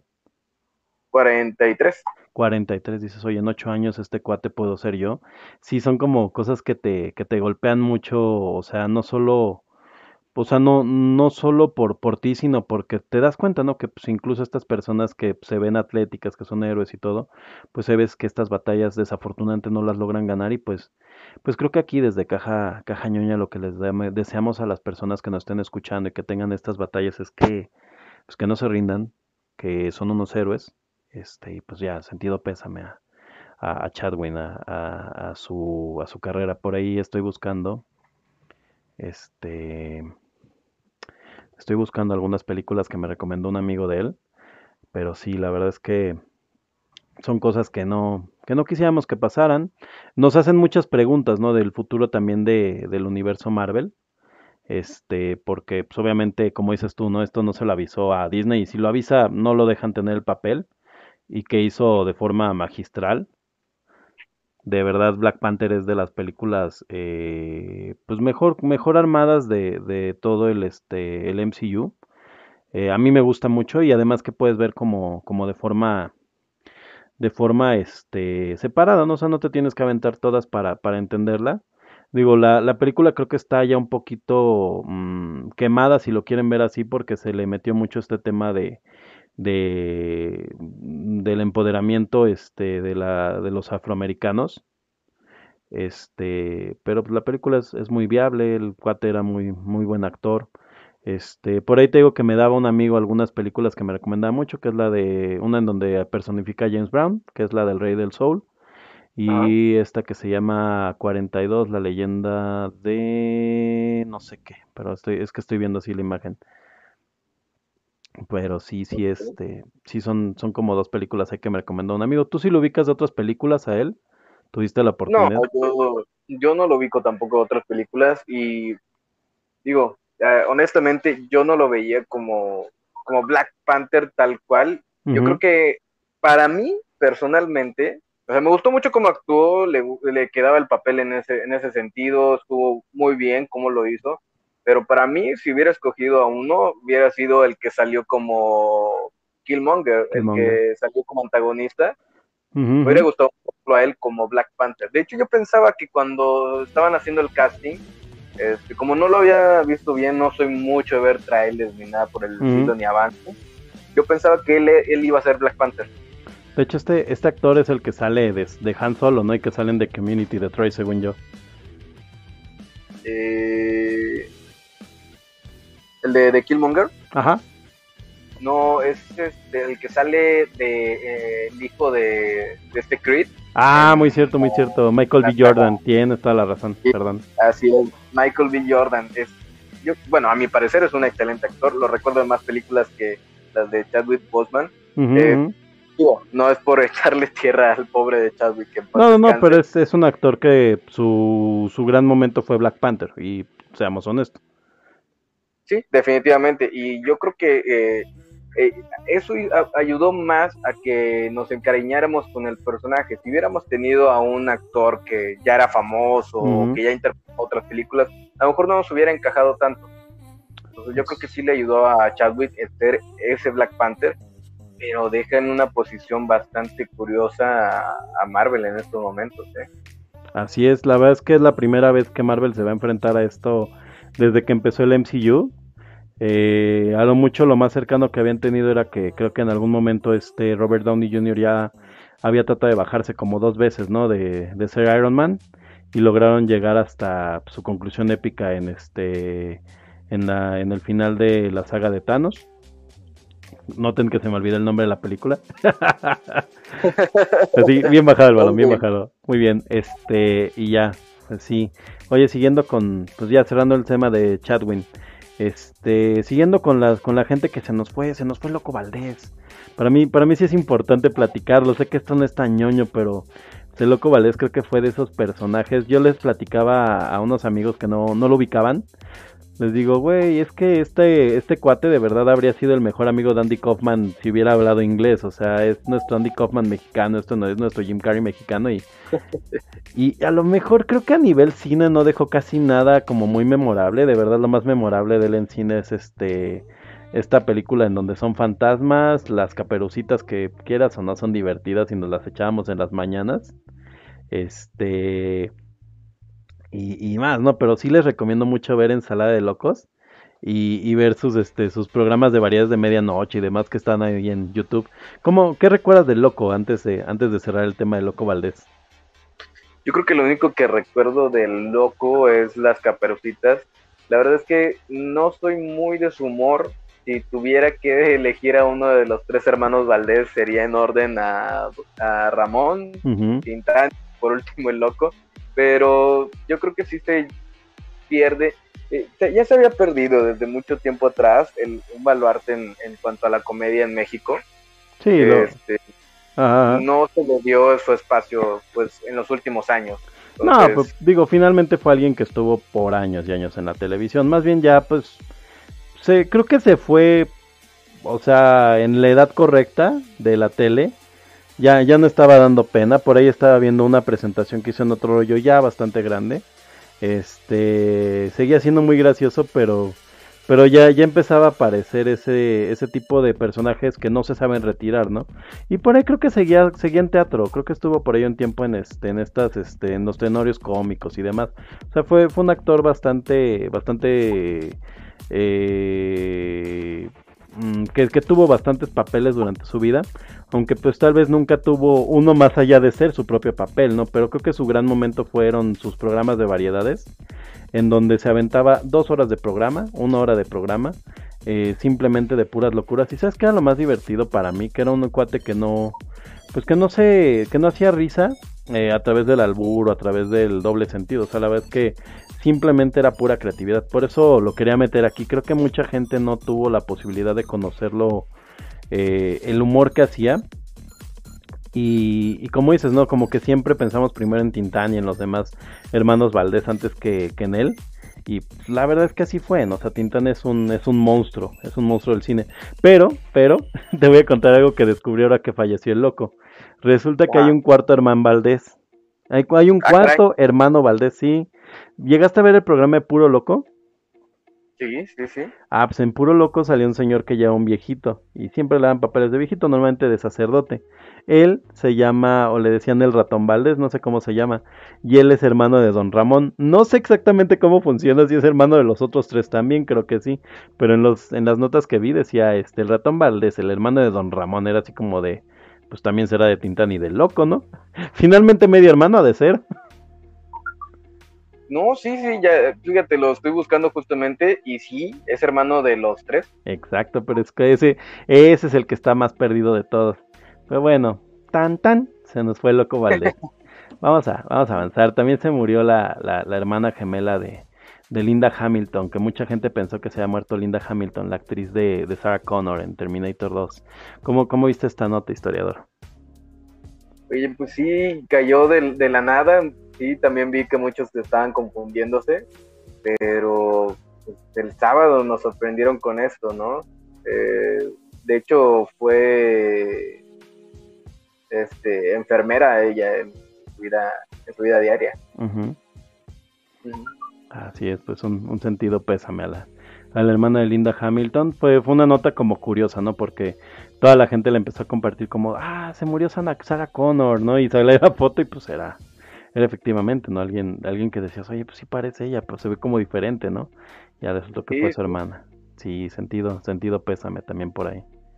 ¿Quién más? ¿Alguien más que se nos esté olvidando que, ya no está con nosotros esta semana? Digo, esta, esta sección espero que no la conservemos, pero era, era importante platicar de ellas. Sí, sí, sí. No, pues ahorita, y, qué bueno que no, no, no tengo a alguien en la mente. Exacto, qué bueno que no.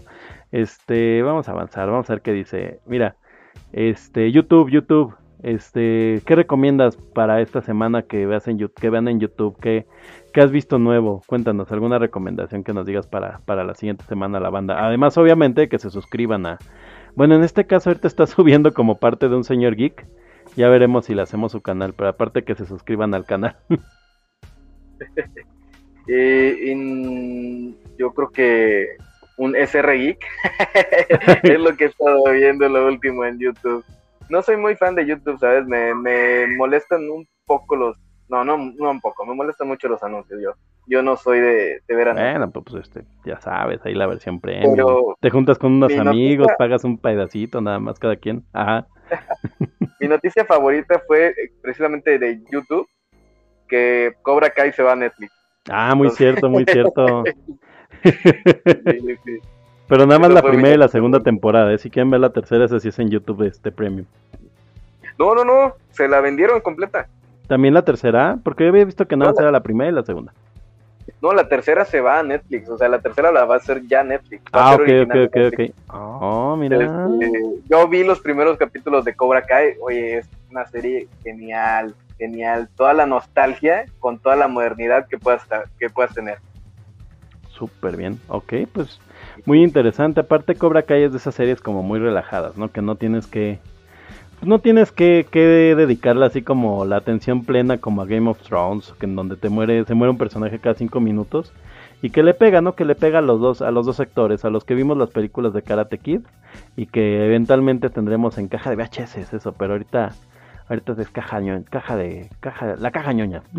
la caja ñoña. A ver cómo es historiador, cómo cómo se dice nuestro nombre. La caja ñoña. ¿Cómo, cómo, cómo, cómo- se llama tu nombre? ¿Cómo habla el, el escorpión? ¿Cómo se llama tu nombre? muy bien, muy bien, historia. Pues sí, una, una noticia importante de YouTube que básicamente YouTube ya le, le dijo adiós a, a todo lo que era su contenido original. O al menos ya, ya dijo, nah, ya, yo no voy, yo no estoy en esto, yo mi, mi business es no cobrar por los anuncios. Este, entonces pues ya, bye, ¿no? Bueno, yo yo les quería, quería ocupar esta sección como para darles alguna recomendación de canales de YouTube. Eh, yo lo que les recomiendo, he estado, he estado viendo este canal de La Poción Roja, es un canal español.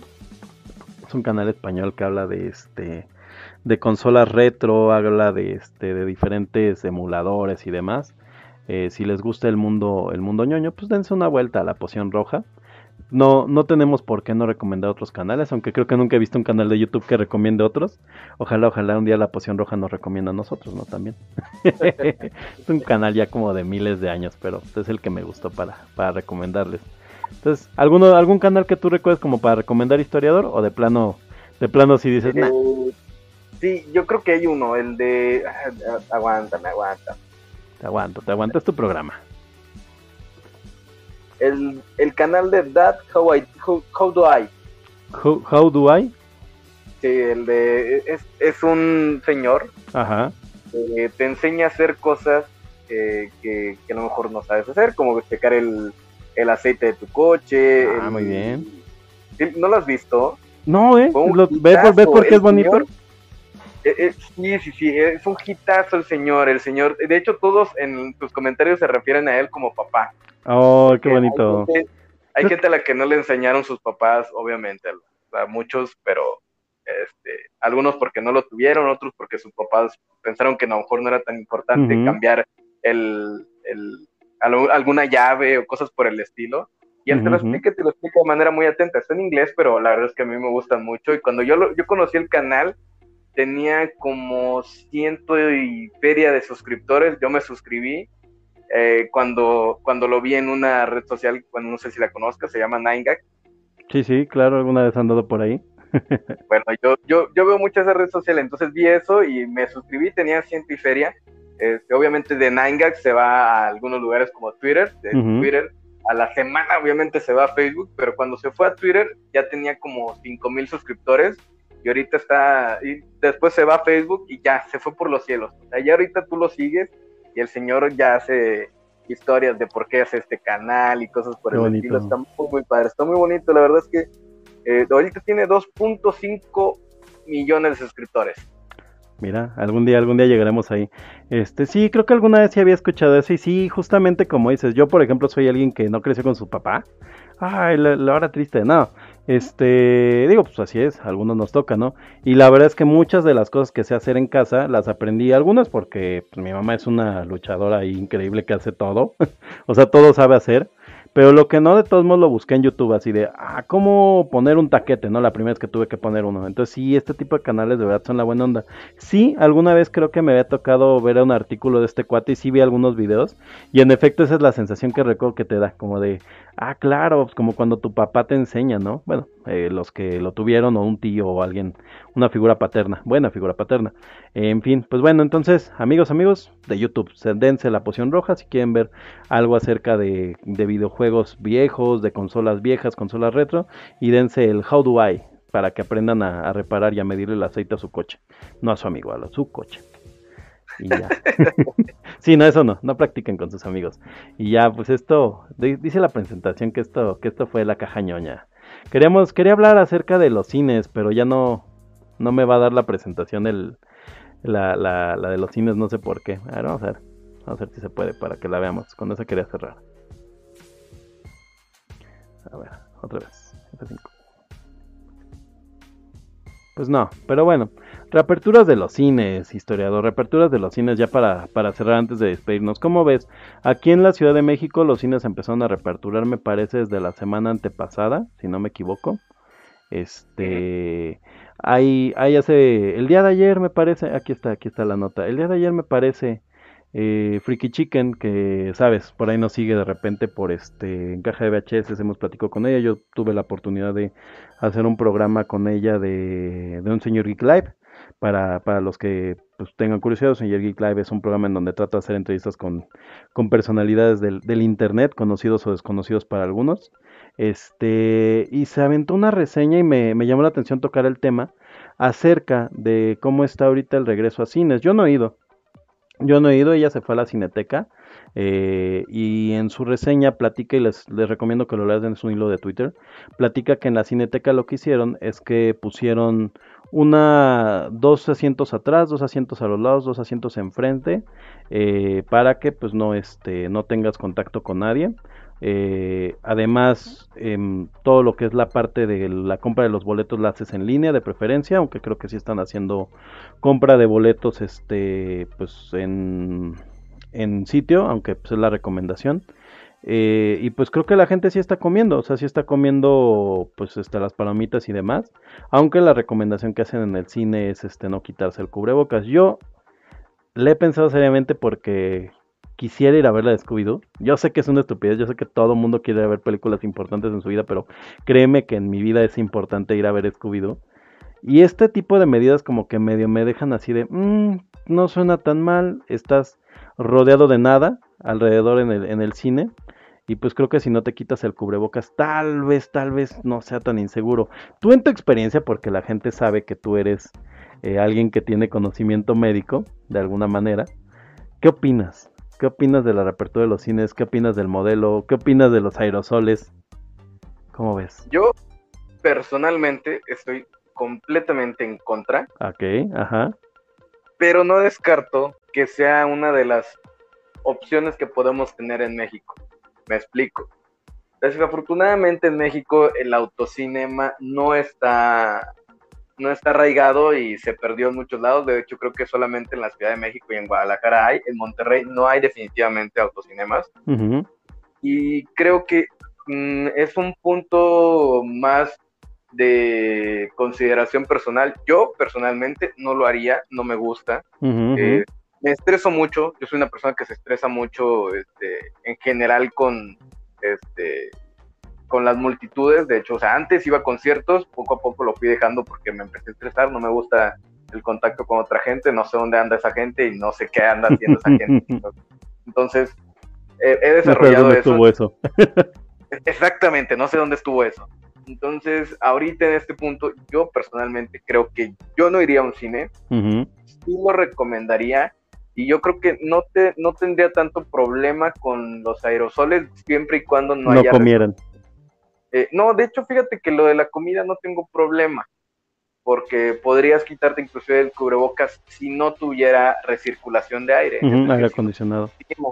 Pero como sé que sí lo van a tener porque estar en un cine, uh -huh, eh, no, no, sé si ha sido alguna vez eh, temprano por la mañana, o sea, cuando abren, algunos abren como a las 11 o 12 más o menos. No, pero esa era como mi opción, ¿eh? Si me aventaba a ir al cine, a tocar el cine, era eso como de, me voy a ir a la hora que abren. Ajá. Y de hecho eso iba también, pero este, cuando vas temprano, está todavía el, se siente este bochornito de que apenas se está enfriando la sala. Ajá, ajá. Sí, como que todavía no ha corrido el aire, ¿no?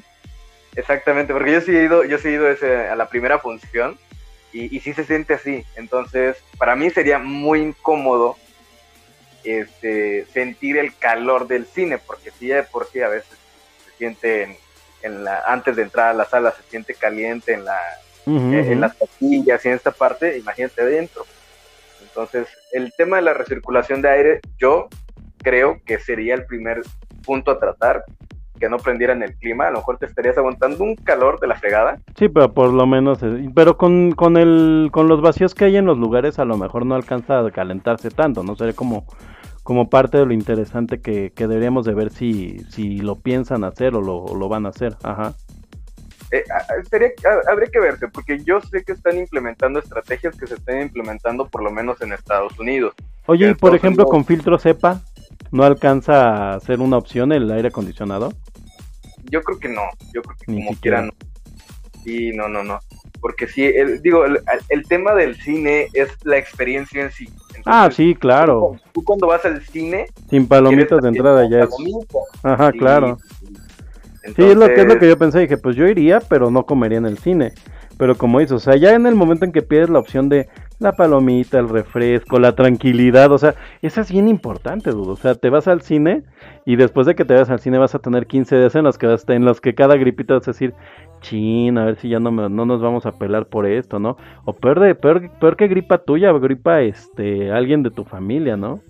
O sea, tu mamá, tus hermanos. O sea, te digo, a mí sí se me antoja, la he pensado, la he pensado varias veces, pero digo, no lo sé, creo que. Creo que es demasiado riesgo. Y ahí te va mi recomendación.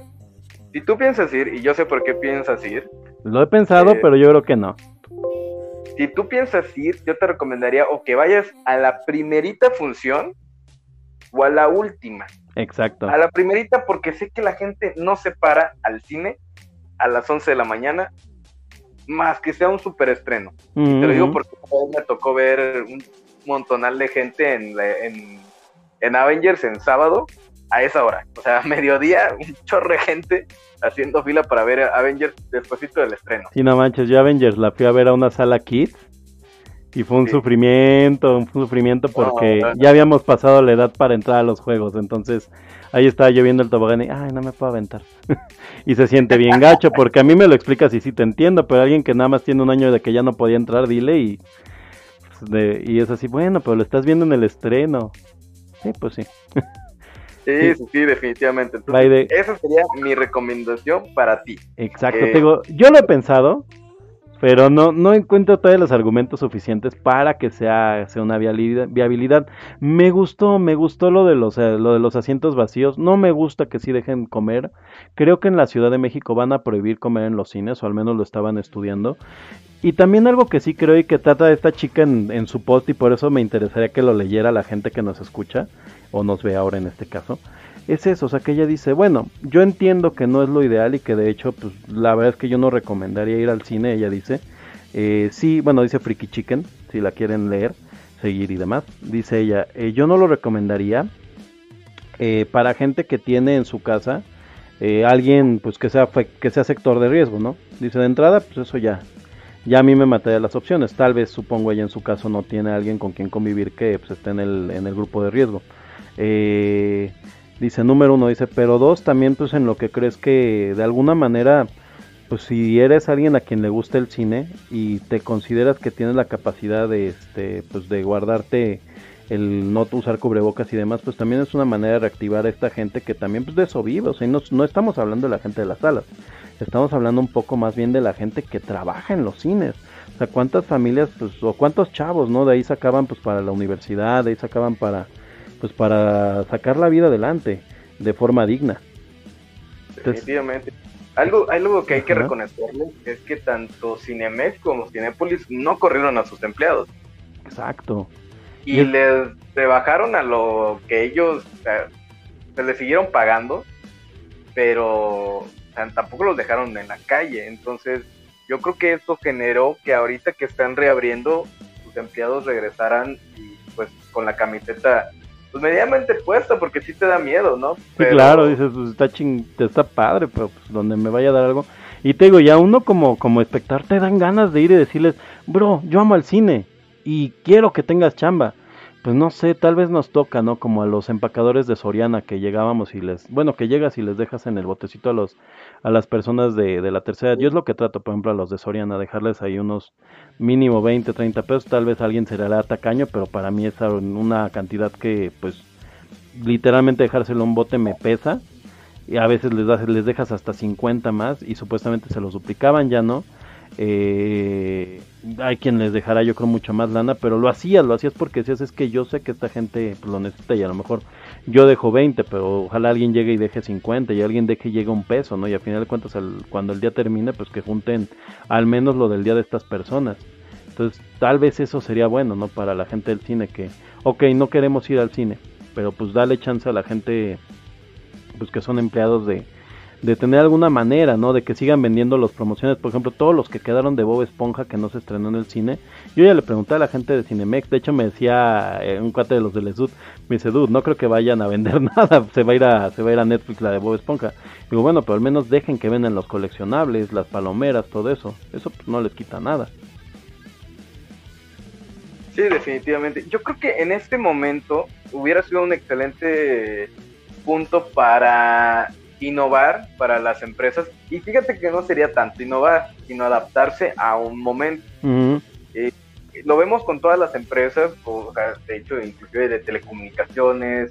Eh, no sé si viste, creo que Easy abrió un paquete para que le pagues a tus empleados el internet. Ah, no había visto, pero está chévere. De 50, de 50 megas. Oye, o sea, eso. ¿Era más de lo que tú tenías? sí, de hecho sí. Entonces, yo creo que eh, abrir esas posibilidades lo hubieran aprovechado Cinepolis y Cinemex.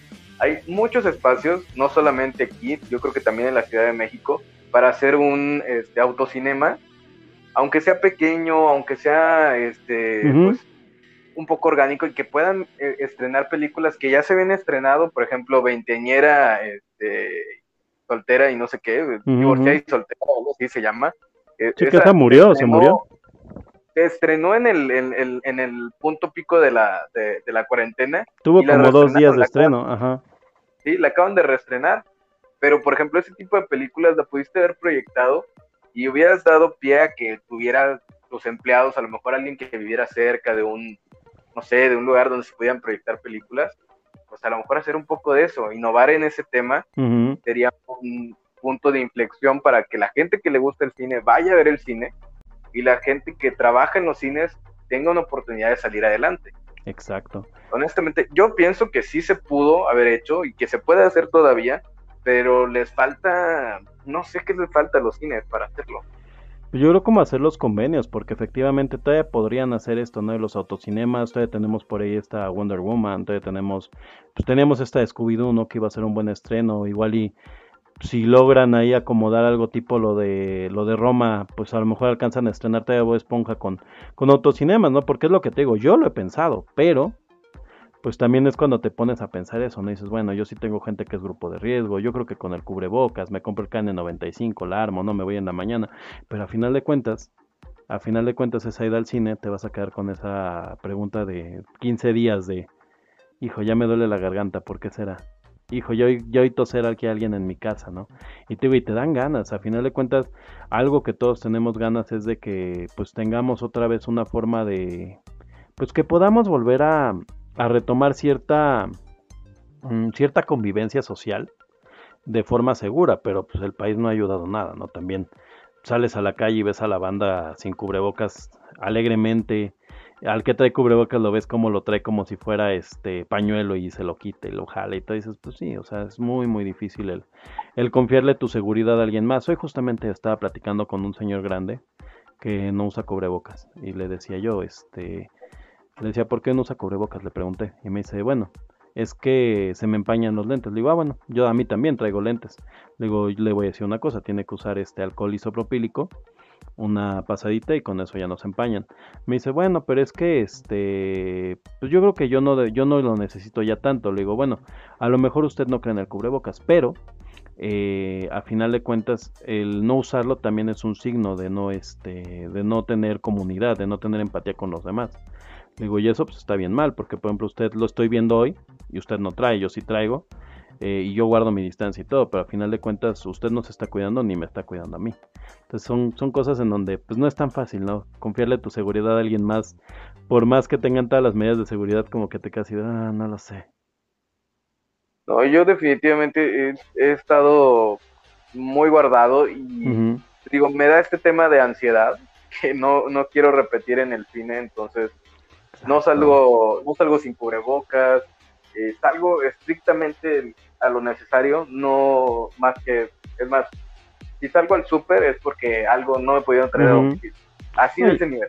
Y aparte como por qué, ¿no? O sea, te lo pones a preguntar, o sea, es lo que en varios programas dicen, oye, ¿cuándo vas a ir al cine? No, pues cuando estrenen la de Nolan, es lo que como que he escuchado en consenso, ¿no? Te digo yo porque pues tengo aquí un fan de Scooby-Doo y dijimos, No lo sé, podríamos pensarlo, ¿no? Como dijimos, es súper en la mañana, a lo mejor en el cine más perdido de toda mi zona, que seguramente va a haber dos, dos, este, dos pelados. Y aún así, y aún así dices, no lo sé, no lo sé. Es, es muy difícil, es esta, es esta, la nueva normalidad, que pues, es la misma normalidad, pero ahora mortal. ahora, ahora subirte al camión es mortal. Pero mira, queríamos los juegos del hambre. Es mortal, es mortal. Es más mortal. Es más mortal, exacto. Exacto, porque si no vas con los combi Avengers, pues quién sabe qué pase. Pues bueno, querido historiador, querido H del cómic, esto fue la caja ñoña en su versión 01. ¿Qué, ¿Qué, nos quieres recomendar para, para la próxima semana? ¿Qué nos quieres recomendar que veamos, que escuchemos, que hagamos? Bueno, me quedé pendiente con la recomendación del cómic más importante de, de, Riddle, del acertijo, y yo creo que sería Batman Silencio. Es Batman Silencio. Es una miniserie, 12 numeritos, este, está recopilado en, eh, creo que lo Smash lo recopiló, este, editorial Televisa, eh, patrocínanos y si no te odiamos porque, porque traduces mal los cómics. Y le pones el vergón que es. El, vergón de la noche, no sé qué Batman. Sí, sí, es horrible la traducción. Eh, de hecho, cuando fue en el Free, Comic Book Day, este, me traje varios cómics. Uno de ellos estaba en español y no lo, no lo había visto. Entonces, pues yo me los traje, ¿no? Y lo empiezo a leer, lo, lo ojeo y dije, ay, pues me lo traje en español, ni modo. Y lo leo y mal traducido. Y luego veo Editorial Televisa y no, no, no, no. Qué horror. yo, yo algo que siempre me he preguntado con este tema de las traducciones, yo los escucho quejarse mucho, ¿no? Pero, pero son de verdad traducciones infames o se entiende el cómic. Se entiende, pero yo creo que hay, eh, hay que querer un producto para, para meterle dinero. Yo siento que no lo quieren. Y, y de hecho, o sea, si te fijas en las series que, que Televisa edita, solamente son las de Batman, Superman y si acaso Wonder Woman en el caso de, de DC. Y en el caso de Marvel edita solamente Spider-Man, Avengers y ahorita porque está de moda X-Men en Estados Unidos y se vendió muy bien y aquí también. Si no, no lo hubieran editado, ¿eh? Que hay, de lo bonito que han hecho, por ejemplo, si acaso ha sido que si han estado publicando Sandman y traen por ahí este Something y como dos o tres cosas de esta línea Vértigo, ¿no? Que, que había, pero como en estos compilados. Digo, yo, yo como alguien que no es lector de, de cómic, creo que luego estos compilados son padres porque puedes agarrar una historia completa en tres, cuatro números y la verdad es que no son tan caros, te salen como en 200, 300 pesos y creo que es un buen acercamiento, pero sí, si te encuentras con esos errores garrafales como el del mm, encapuchado, no sé cómo se llamaba, pues bueno. Pero al, poco también con, con, Editorial Televisa es que, por ejemplo, muchas de, las, de los cómics en Estados Unidos de, de Batman es una historia y, y, otra historia más cortita, pero pues que también es autoconclusiva. Entonces, a veces lo que hacen es no ponerla cortita y, y pegarla en, en, en otro. Entonces, si tú estás siguiendo el orden lógico, pues a veces como cortan esa historia cortita que sí tiene que ver con la historia principal, eh, pues cuando tú la lees en otro número dices, ah, caray, ¿esto, ¿esto en qué momento se me pasó? Y resulta que lo meten en un recopilatorio, a veces Televisa mete dos, dos números en uno, entonces a veces el, el 2 de aquí es el 4, es el 3 y el 4 de Estados Unidos. Oh, y es como más difícil seguirles la pista, ¿no? Y, es súper difícil porque luego aparte te, salen los spoilers y luego uh Editorial Televisa de repente tiene retrasos porque los traductores no están disponibles. Muchos de los traductores se van más a Panini por lo mismo de que en Panini pues pagan un poco más.